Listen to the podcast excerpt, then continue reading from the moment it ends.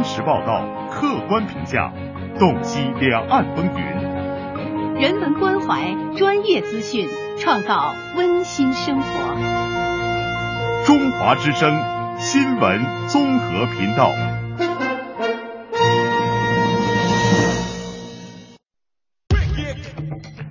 中央人民广播电台文化时空。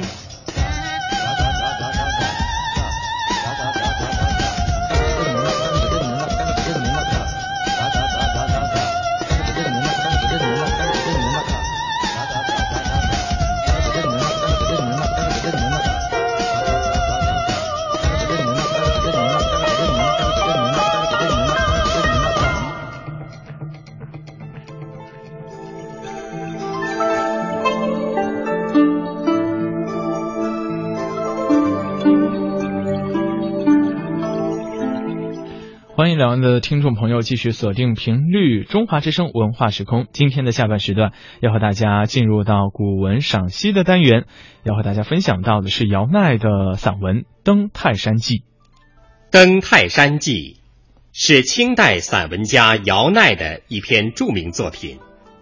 姚鼐字基传，他的书室叫西豹轩，因此。人们称他是西豹先生。他是安徽桐城人，是清代著名的文学流派桐城派的重要人物。他是乾隆二十八年，也就是公元一七六三年进士，做过兵部主事、刑部郎中等官。主要著作有《西豹轩全集》《登泰山记》。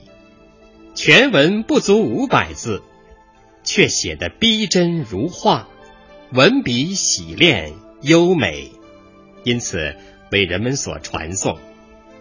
开头一段是这样的：“泰山之阳，汶水西流，其阴济水东流。阳谷皆入汶，阴谷皆入济。”当其南北分者，古长城也。最高日观峰，在长城南十五里。泰山是著名的五岳之一，称为东岳，又称之为岱山、岱宗。它的主峰在现在的山东省泰安县城北边。汶水就是大汶河。这里所说的阳，也就是山的南面；阴，也就是山的北面。济水发源于王屋山，向东流到山东。阳谷、阴谷分别指山南、山北、溪谷的流水。古长城指的是战国时代齐国筑的长城，因为是战国时筑的，所以称为古长城。它一直延伸到黄海，日观峰，顾名思义是观日出的山峰。这段话连贯起来说，就是泰山南边，汶河向西流；北边济水往东流。南边山沟里的水都流入汶河，北边山沟里的水都流进济水。它们分界的地方是古长城，最高的日观峰位于长城南面十五里。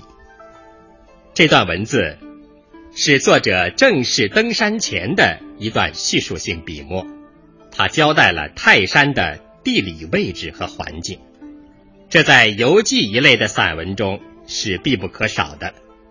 作者在描写的时候。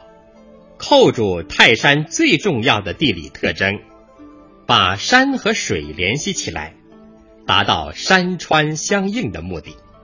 最高日观峰一句，虽然概括，但笔锋已隐隐的通入下文。经过这样的概述，读者对泰山已有所了解。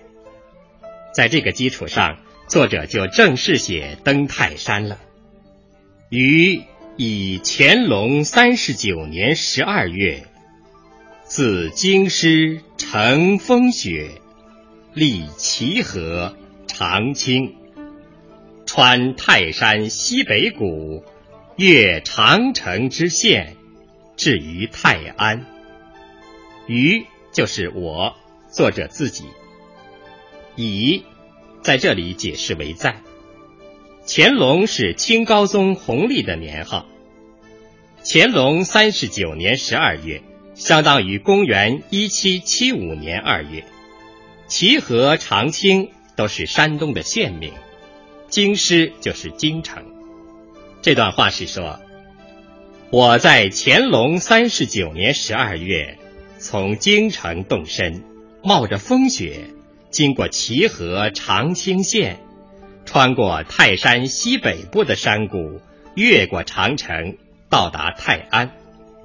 这些文字点明了时间、气候特点。诚然，写游记散文必须这样做。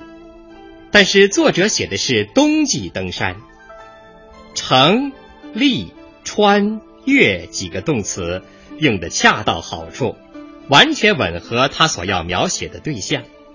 这我们在后面将要谈到。这一小节，行文既很准确，用墨又极传神。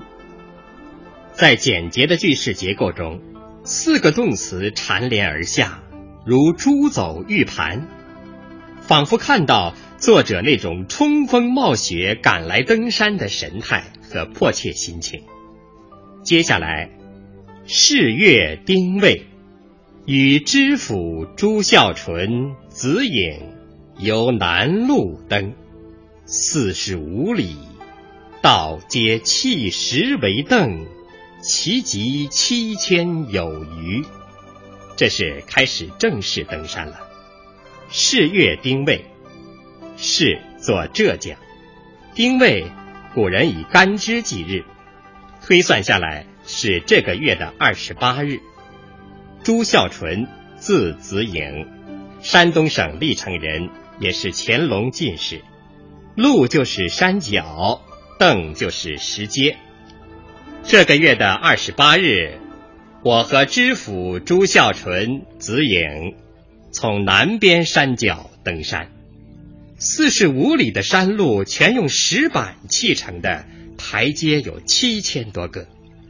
这里四十五里。突出山路的长远，七千有余，显示了山峰的高峻。可见攀登泰山是很不容易的。再往下，泰山正南面有三谷，中谷绕泰安城下，郦道元所谓环水也。于始寻已入，道少半。越中岭，复寻西谷，遂至其边。古时登山，寻东谷入，道有天门。东谷者，古谓之天门溪水，鱼所不至也。今所经中岭，及山巅崖线当道者。是皆谓之天门云。作者在这里简练的描述自己的登山路线。泰山正南面有三座山谷，中间山谷的水绕过泰安城下，这就是北魏郦道元《水经注》里所提到的环水。我们开始是沿着这中谷进山的，走了一小半儿。越过中岭，再沿着西边的山谷，就到了山巅。古时候登山，沿着东边的山谷进去，路上有个天门。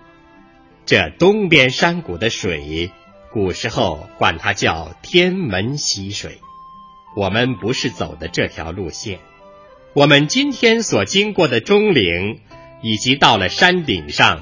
凡是有高高的山崖横在路上的地方，大家都称为天门。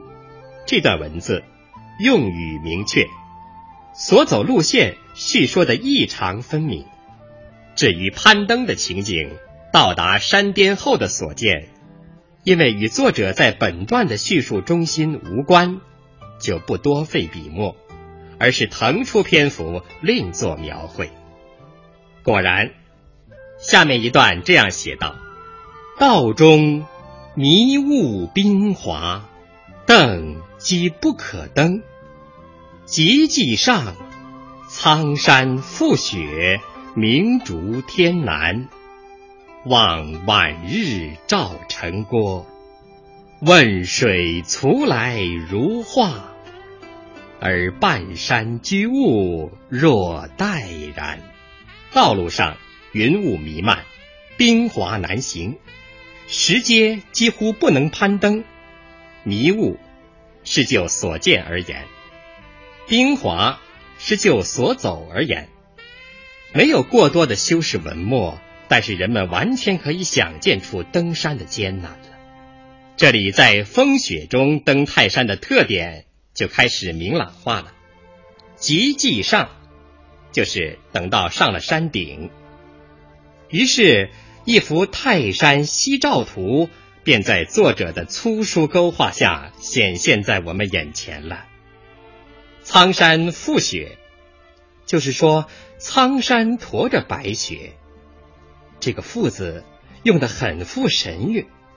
作者不说雪盖青山，而是说青山背雪。把被动者说成是主动者，用语新颖脱俗。一个“父”字赋予了苍山以生命，似乎它像骡马一样驮着沉重的积雪。如果说苍山覆雪是出奇的描绘了积雪的情景，写出了雪的深厚，那么明烛天南就是出色的表现了积雪的光彩。白雪明亮的照耀着南方的天空。作者纵目远眺，傍晚的阳光照耀着城墙、汶水、徂来山，就像自然天成的山水画；而山腰间停留着的云雾，像条带子一样。这段描写富于生气和情趣。群山的青色，积雪的白色，夕阳的五彩，交相辉映，融汇一体，显示出雪天晚晴的时候，山川城池所特有的景象。而“半山居雾若黛然”一句，设喻极为新奇。如果不亲临其境，不充分进行艺术的比附和想象，是写不出这么出奇的句子的。当然，登泰山的目的不是进行科学考察，而是为着观日出，欣赏壮观的自然美。因而，下面一段有关日出的文字也就成了这篇散文的中心所在，是全文的最精彩部分。雾深晦，五谷。与子颖坐日观亭待日出，大风扬积雪积面，亭东自足下皆云漫。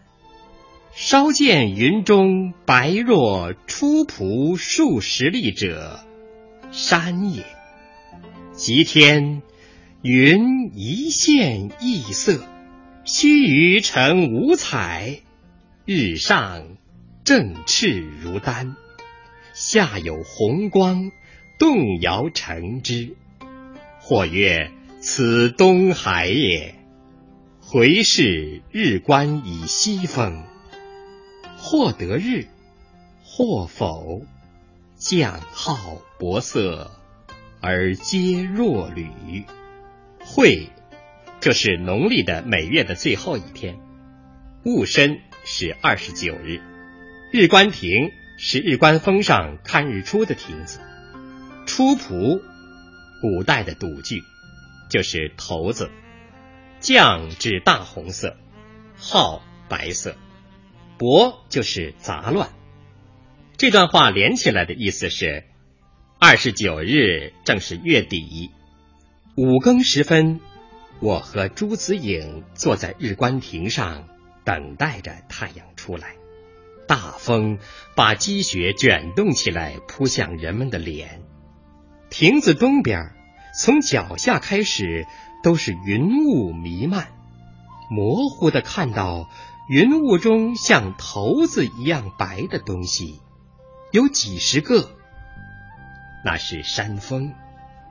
天地相接的地方，有一线云层，显现出奇异的颜色，立刻变成了五彩。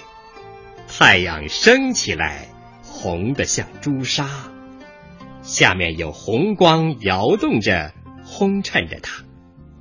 有人说，这就是东边的大海。回头看看日观峰以西的山峰。有的承受着日光，有的还没有，红白相映，色彩交错，都像弯着腰一样。这段文字用简洁的笔墨写出了细致的景物，依据景物本身的特点，很有层次的描绘了壮丽的泰山日出图。第一个层次，大风扬积雪积面。亭东自足下皆云漫，用风雪交加、云雾弥漫，先创造了日出前的环境和气势。这是近景，交代一下很有必要。在这样的环境中，作者和友人仍然端坐不动，静待日出。这就把上文“坐日观亭待日出”的“坐”和“待”字落实了。具体化了。当然，作者写近景不是真正的目的，他是在远望，而且是登高远望。于是，第二个层次出现了：稍见云中白若出蒲数十里者，山也。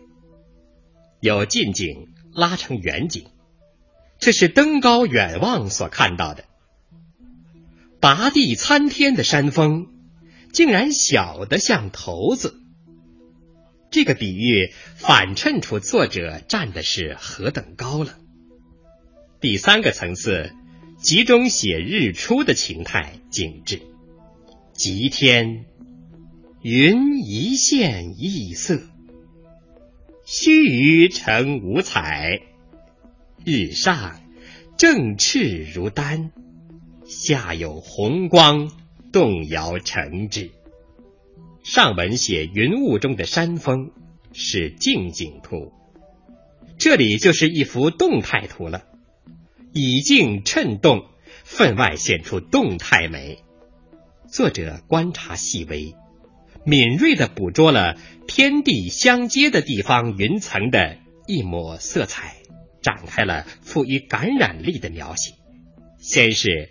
一线异色，再是五彩斑斓，然后是红日高升，最后是红光摇衬，笔墨十分细腻传神。先写日上的过程，再写日下的海浪，就起到相互烘托的作用。这样的日出图。既生动形象，又很有气势，形成了壮美的特色。如果作者就在这个地方收笔，本来也是可以的，因为作者写日出情景的任务已经完成。但是作者却把笔触从东方抽出来，伸到西风上去，形成了日出描写的第四个层次。回视日观以西风，或得日，或否。将号薄色，而皆若履。作者回头看看西边山峰，有的得到了阳光的照射，呈绛色，也就是红色；有的没有得到照射，呈褐色，也就是白色。这两种颜色相互掺杂，而所有的山峰都是弯腰屈背的样子，这一笔看似闲笔，其实不可缺少。它表现阳光的效果，日出的影响。这是日出景象的继续发展，是艺术境界的进一步开拓和深化，从而丰富了画面的色调和情态。这样，东西两地、山峦各方都包括进去了，当然就更加壮美了。同时，联系前一段的泰山西照图，就可以看出，作者是用夕照来映衬日出。使日出图分外动人。接着的两段文字是这样的：亭西有代词，又有碧霞元君祠。皇帝行宫在碧霞元君祠东。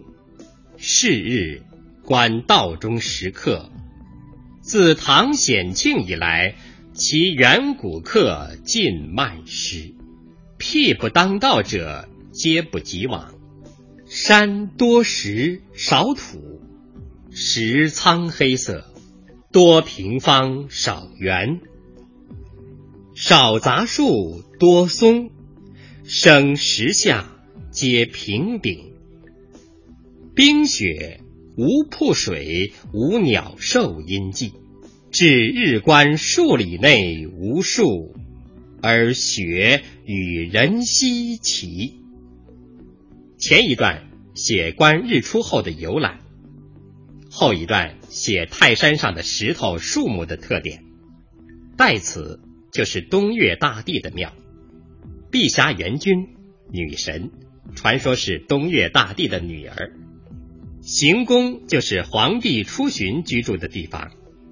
显庆是唐高宗的年号，夏就是裂缝。这两段连起来讲。就是日观亭西边有东岳大帝庙，还有碧霞元君祠。皇帝的行宫在碧霞元君祠的东边。这一天，观看了路上的从唐朝显庆年间以来的石碑，那些远古的碑石都模糊不清了。另外一些比较偏僻的不在路上的石碑，都来不及看了。山上石头多，泥土少。石头是青黑色的，大多是方的，圆的少。杂树少，松树多，生长在石缝里面，都是平顶松。到处是冰雪，没有瀑布，没有鸟兽的声音和痕迹。到日观峰几里内，没有树木。雪深到其人的膝盖。最后一句“同城遥奈记”，交代了作者，这是游记散文常见的格式。这篇游记散文是写实的，但是经过了作者精心的艺术处理和加工，文章的艺术特色很值得我们借鉴。首先，作者紧紧围绕着寒冬来描绘。并且贯穿始终。开始时，自京都乘风雪，点出了“风雪”二字。接着便步步深化。登山时，道中迷雾冰滑，登机不可登。到达山顶时，苍山覆雪，明烛天南。观日出时，大风扬积雪积面。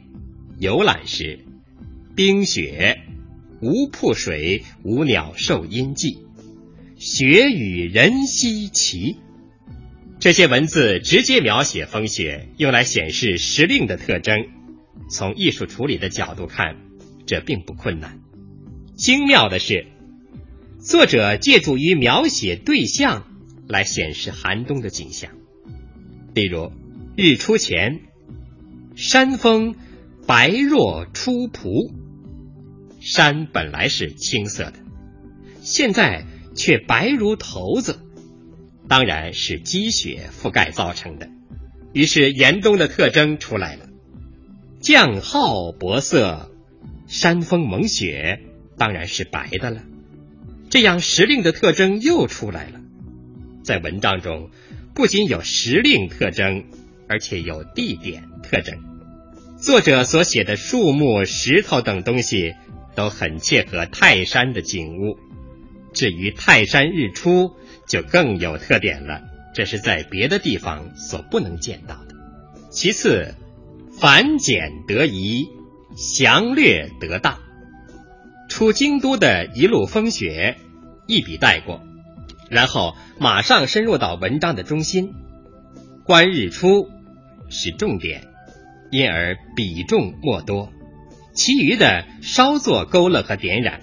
写泰山的树木、石头，用墨更少，两三字就交代完毕，只要说明清楚就行，没有之外。作者既做到有繁有简，更做到繁中有简，详中有略。例如写日出的情景是详细的。但是具体的每一句又是简明的，只用几个字就描述了某一具体的形象，在繁复中求简略，又在简略中求生动，这是姚鼐散文的风格，也是桐城派这个文学流派的流派风格。